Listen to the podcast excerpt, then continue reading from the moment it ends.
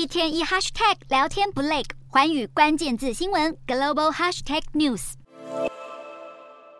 罗斯柴尔德家族发迹的开端可追溯到十八世纪的德国。家族创始人迈尔在学习财务金融相关的知识以后，决定开始经营自己的公司。从原本从事古董和古钱币的买卖，一路扩展成规模更大的银行业务。随着银行的资本不断累积，迈尔的五个儿子也陆续分散到欧洲各国发展。包括在英国、法国、奥地利等地区设立分公司，俨然成为全球第一家跨国银行集团。而让罗斯柴尔德银行集团持续壮大的关键，不可忽略家族成员之间靠着强大的情报搜集能力，让他们能够抢先掌握最关键的资讯，进行最精准的投资，同时也借此和各国的掌权者和政要人士建立关系。到了一八五零年代左右，罗斯柴尔德已经是欧洲最富裕的家族，但他们还是继续靠着借贷给各国政府，大发战争财。就算贷款给战败国，他们还是能够以清偿债务为理由，获得当地的矿业或钢铁业特许权，并透过开办银行和证券公司，进一步垄断一个国家的金融体系。罗斯柴尔德富可敌国的程度，从埃及苏伊士运河也可以看出端倪。当时是一八七五年，英国政府计划收购苏伊士运河公司的股份，却因为开价太高，买不下手。最后是由罗斯柴尔德提供资金，英国政府才顺利完成交易。而罗斯柴尔德同样身为苏伊士的股东之一，过去一百多年也靠着这项投资赚得盆满钵满。虽然罗斯柴尔德德后续受到第二次世界大战的影响，元气大伤，家族的资产结构也在二十一世纪以后进行重组，并且被分散在众多继承者手中，但整体的规模还是让许多人望尘莫及。目前在罗斯柴尔德家族中，年纪最大的是第四代掌门人雅各，他曾担任许多家族投资企业的董事长，而现在已经退休，主要投身在慈善事业当中。至于年轻一辈当中，常被拿出来讨论的，则有大卫迈尔。